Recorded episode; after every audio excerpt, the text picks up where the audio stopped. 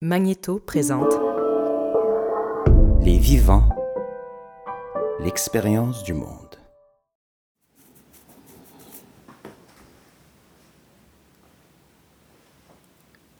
Tout le monde a un passager sacré.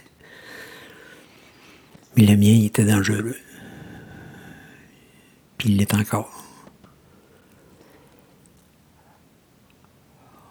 On dit déviant un jour, déviant toujours. C'est vrai.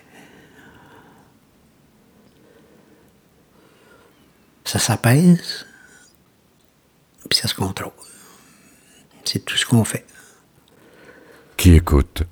Avec mon passager secret, quand ça allait euh, plus ou moins bien, il était assis sur le siège en arrière.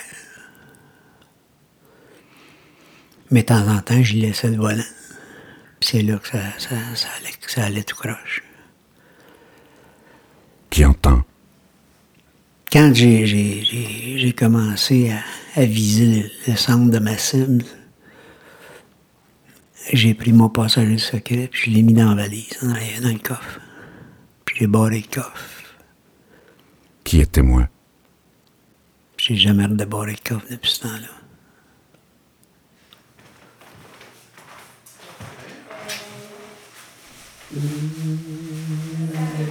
La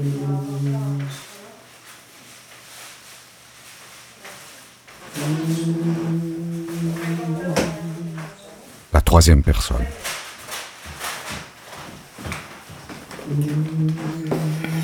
Ouais.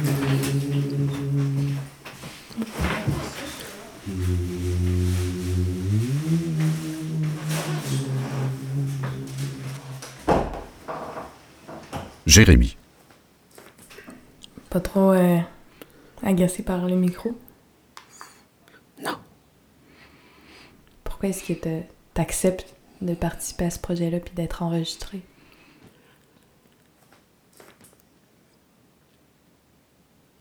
Je veux que le monde sache d'où ça vient, ça. La racine de ça, c'est quoi? Parce qu'on on- on regarde les journaux, on écoute des reportages à la télévision, puis, on- le premier qualificatif que, les- journalistes utilisent ou, que le monde en général utilise, c'est que ces gars-là, c'est des monstres. Ils méritent pas de vivre. Hein? Mais c'est pas ça. Puis mon message, c'est ça. C'est. C'est que ces gens-là, comme moi, qui sont aux prises avec ces problèmes-là, euh, on est des êtres humains. Quand même. Puis on a besoin d'aide.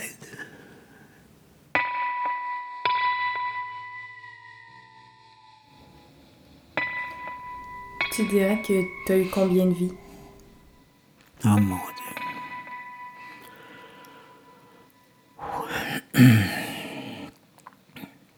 Allez, jusqu'à tout dernièrement, j'avais un chat, lui il avait neuf vies. J'en ai eu plus que lui. Parce que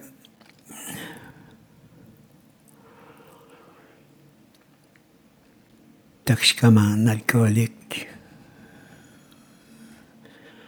délinquant sexuel, euh, abusé de plusieurs façons, sexuellement, psychologiquement, physiquement. Si on fait des vies de, chacune de ces parties-là, regarde, on est rendu à quoi? 6-7, là? Euh, ça fait plusieurs vies. Mais en fait, j'ai eu une vie chaoteuse qui, a, qui, qui, qui était en serpentin. Puis par bout, très labyrinthique.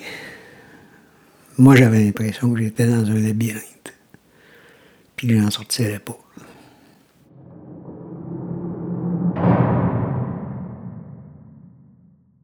Pendant longtemps, j'ai appelé ça mon tunnel. Puis je laissais pas n'importe qui venir dans mon tunnel. Mais moi, je sortais pas du tunnel.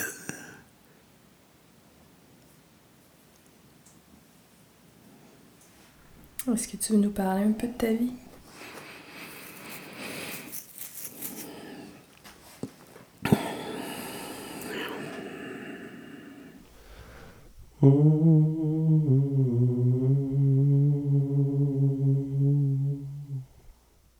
Il s'appelle Jérémie. Abandonné à sa naissance, il a été adopté à 18 mois par un homme qui ne voulait pas d'enfants et une femme qui ne pouvait pas en avoir. Son enfance a été partagée entre un père adoptif alcoolique violent, une mère adoptive envahissante et le fils d'un voisin abuseur. Moi, je dis toujours, j'ai été adopté par pitié. Obsédé par sa relation avec son abuseur, il s'est mis à reproduire ce lien, mais à l'envers, devenant lui-même abuseur. Je voyais pas ça comme en termes d'abuseur dans ce temps-là, c'est sûr. Mais c'était ça. Puis là, j'ai commis une coupe d'abus sexuels.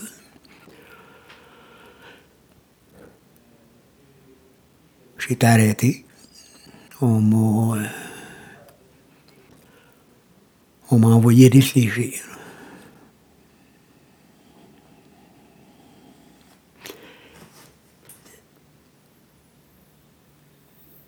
Quand je, suis- revenu devant le juge, puis qu'il m'a retourné chez nous, j'étais 100 fois pire qu'avant d'y aller.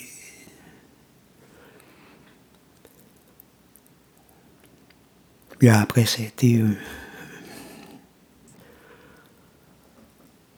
une descente aux enfers.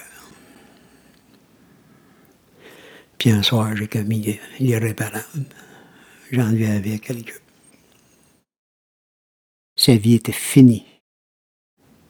J'étais arrêté. Il pensait, il voulait en finir en prison. J'ai été condamné à prison, à vie. Puis ça faisait mon affaire. Écœuré de constamment faire du mal, il devait commettre un geste assez sérieux pour qu'on l'enferme et jette la clé.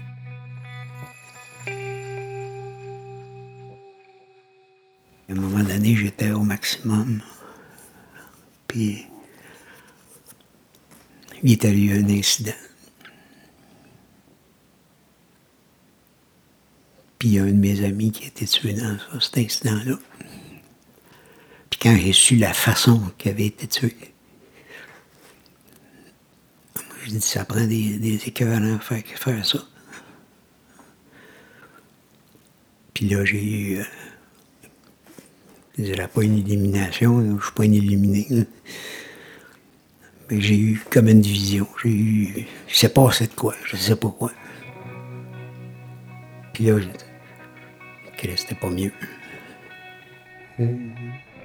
À partir de cet instant, tout bascula.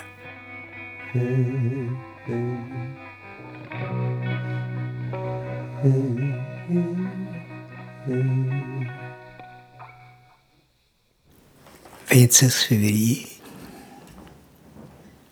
je suis dans ma cellule, puis je suis gelé, fumé du hache comme un débile.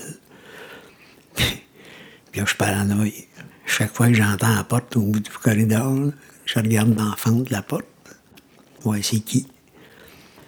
Puis si c'est un gardien qui fait sa ronde, là, j'allais me coucher dans mon lit en dessous des couvertes, puis me cachais.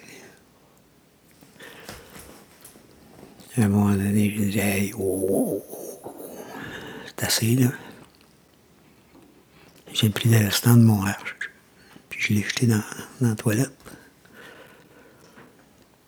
C'est fini, ça arrête là. Tu m'as emmené ça, tu m'emmèneras pas plus loin. Quand j'ai commencé à sortir, les sorties de groupe, puis, j'étais euh, j'étais sauvage. J'avais peur. J'avais peur du monde. Mais j'ai rencontré des gens. Écoute, pour les croyants, là, eux autres qui appellent ça des anges.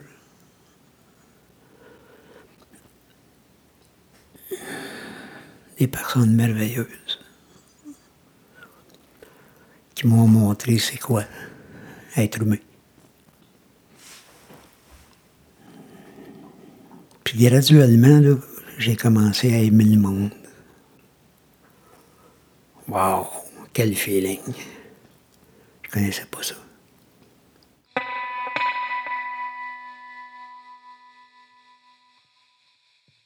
Au cours des années qui suivirent, il fit de nombreuses rencontres qui eurent pour effet de le réhumaniser. On dit toujours comment est-ce qu'ils font les bénévoles pour aller voir des, des bandits, des criminels, des, crapules en prison. Comment ils font? Ben, c'est parce qu'ils aiment le monde. C'est parce qu'ils aiment l'humain. L'humain d'abord. C'est ça qui est le secret de la sauce, en fait. Et après 24 ans derrière les barreaux, il obtint sa libération conditionnelle.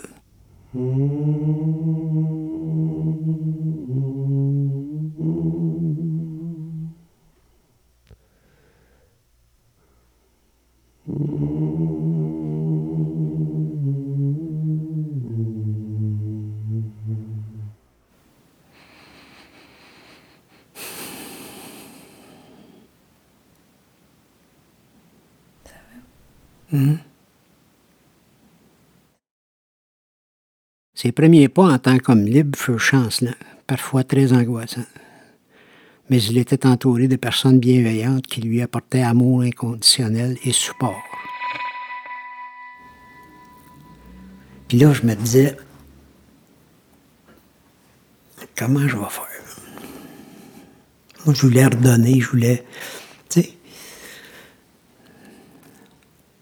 Parce que mon 24 ans, moi, j'ai reçu beaucoup.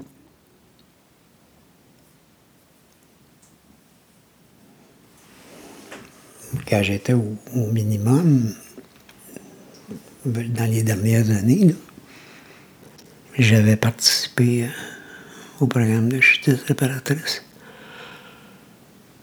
Puis, euh, pour moi, ça a été une révélation.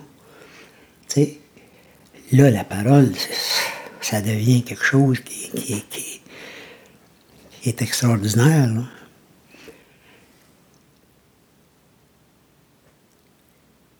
Je suis une couple de fois dans des, dans des, euh, des événements où il y avait des, des victimes qui prenaient la parole. Boy! Qu'est-ce que je fais là? Tu sais, c'est ça, là, ça m'avait touché, là.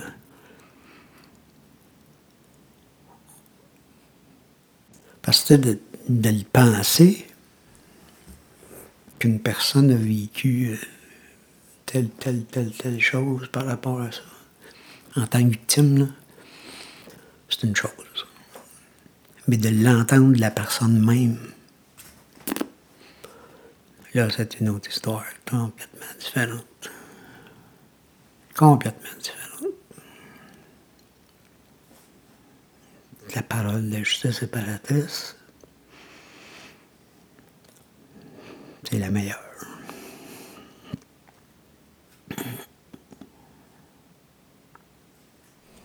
Et comment est-ce que tu décrirais à la société la façon dont la justice réparatrice répare? C'est extraordinaire. Parole de la justice réparatrice, c'est grandiose. Parce que la justice réparatrice reconnaît qu'on est tous des êtres humains qui ont souffert, qui ont eu des joies, des peines, des plaisirs, des, des préoccupations. Mais ça n'a aucune espèce d'importance. On est tous sur le même niveau. Fait que la justice réparatrice, là, c'est ça. C'est un combat perpétuel pour essayer de changer la mentalité du monde. Parce que si tu parles à tout le monde, c'est la rue, ça, là. Puis dis-leur qu'il y a un agresseur qui, qui reste demain matin, je suis obligé de déménager. Pour les gens qui vont t'entendre dans cette série-là, qu'est-ce que tu voudrais qu'ils entendent justement?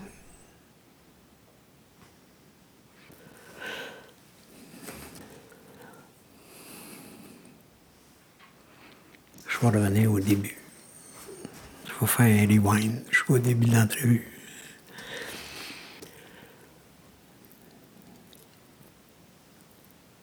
Peu importe le geste qu'on a posé.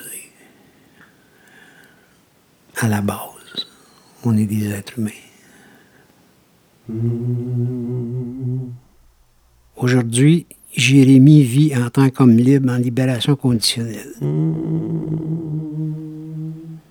Comment tu te décrirais aujourd'hui? Oh mon Dieu. Ça, ça là, c'est la question à 10 000 piastres. Bien qu'âgé maintenant de 71 ans, il travaille toujours.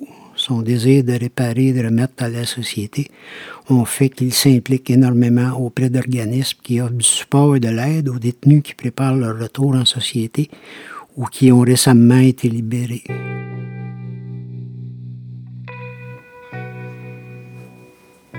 Je me décrirais peut-être en commençant par dire que je, suis un homme qui a enfin compris ce qu'il est. Ce qu'il était, puis ce qu'il est. Ce qu'il sera, ça, c'est une autre histoire. Jérémy se sent heureux. Puis aussi, bien que la honte l'habite toujours, ce qu'il veut, et que les souvenirs sont parfois envahissants. C'est ça la description que je vais vous donner.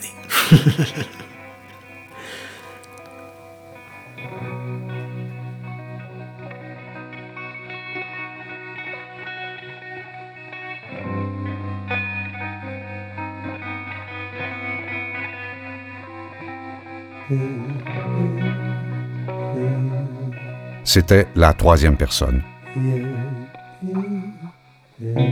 Réalisation Marie-Laurence Rancourt, Antonin Viss. Prise de son Antonin Viss. Montage son et mixage Antonin Viss, Daniel Capeille. Narration Michel Mongeau. Musique Mehdi Cayenne. Coordination des participants et participantes, Mathieu Lavigne. Une production de Magnéto, en collaboration avec le Centre de services de justice réparatrice.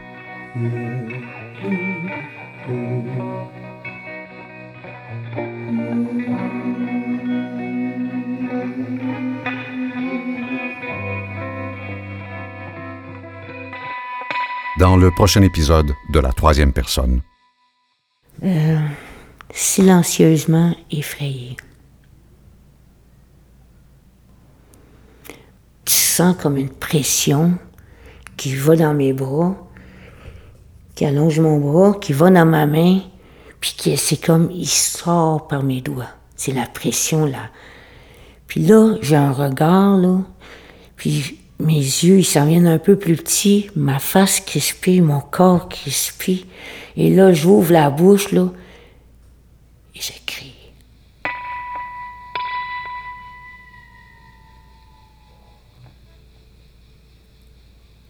Mais personne n'entend le son.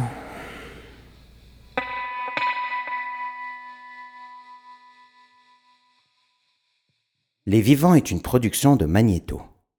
Vous avez aimé? Abonnez-vous sur votre plateforme de podcast préférée et découvrez tous nos podcasts sur magnétobalado.com.